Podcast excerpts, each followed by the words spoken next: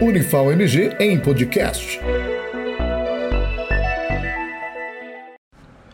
Olá, meu nome é Bruno Martins Della Paula, sou professor vinculado à Faculdade de Nutrição da Unifal MG e estou aqui para falar um pouco de uma bebida de grande importância nutricional, alvo de muitos mitos sobre o seu consumo, o leite. O leite é produzido por todas as fêmeas de mamíferos com a função de suprir as necessidades nutricionais dos recém-nascidos, né? A exemplo de proteínas, lipídios, carboidratos, vitaminas e minerais, sendo o cálcio o mineral de destaque na bebida. Além disso, ele exerce várias funções fisiológicas por meio de suas proteínas e outros compostos bioativos. Considerando as diferentes necessidades nutricionais entre as espécies de mamíferos, a composição nutricional do leite acompanha as variações interespécies.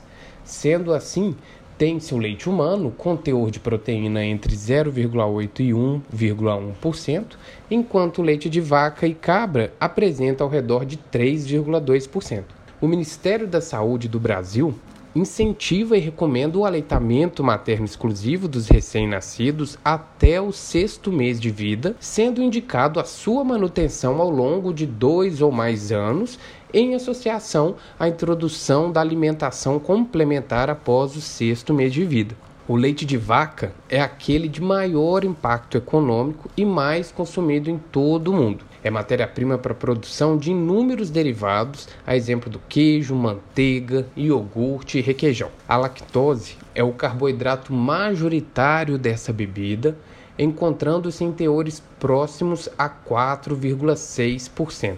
Esse açúcar é digerido por uma enzima produzida no trato gastrointestinal humano chamada de lactase. A sua produção é aumentada durante os primeiros anos de vida, sendo normal a redução de sua produção ao longo da vida. Dessa forma, pessoas idosas têm a maior tendência a apresentar intolerância à lactose. Essa intolerância, por sua vez, ela é caracterizada pela redução da produção da lactase. Então, o, este açúcar ele não vai ser digerido e absorvido ao longo do trato gastrointestinal e ao chegar no intestino grosso, ele será fermentado pela microbiota intestinal, que são os microorganismos que vivem naturalmente no intestino grosso, gerando a produção de gases e desconforto abdominal. Nesses casos em que o indivíduo apresenta intolerância à lactose, ele deve optar pelo leite sem lactose ou fazer o uso da enzima lactase quando prescrita por um profissional da saúde antes do consumo de preparações que contenham leite. Por outro lado, alguns indivíduos podem apresentar reação alérgica a alguma proteína do leite.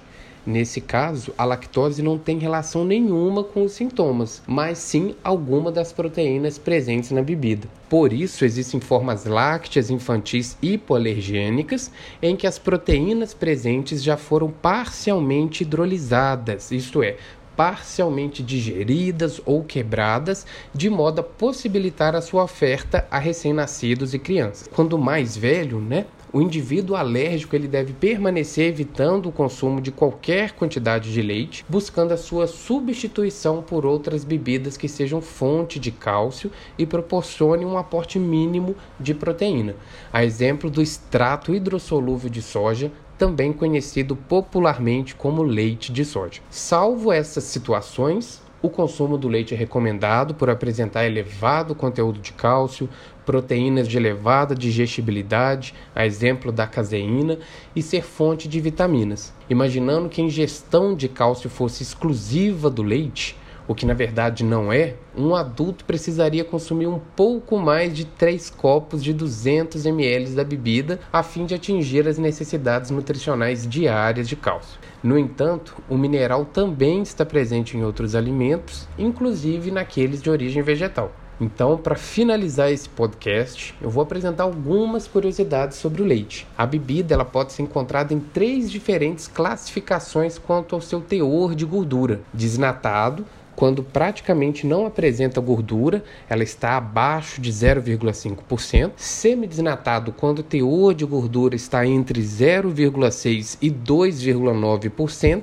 sendo mais comum encontrarmos né, na prateleira dos supermercados leite semidesnatado com teor de gordura equivalente a 1,5% e integral quando apresenta teor mínimo de 3% de gordura. Visando a produção de leite sem lactose, é adicionado a enzima lactase na bebida, que tem a função né, de hidrolisar e quebrar esse disacarídeo em dois monossacarídeos. A lactose vai gerar a glicose e a galactose.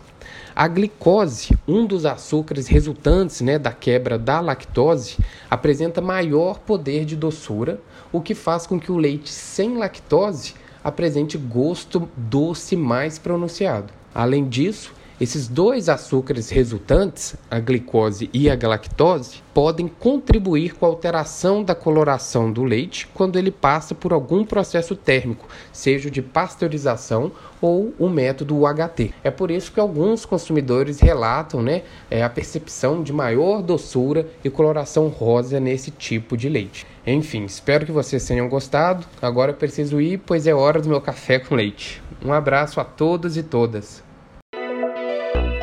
Unifal MG em podcast.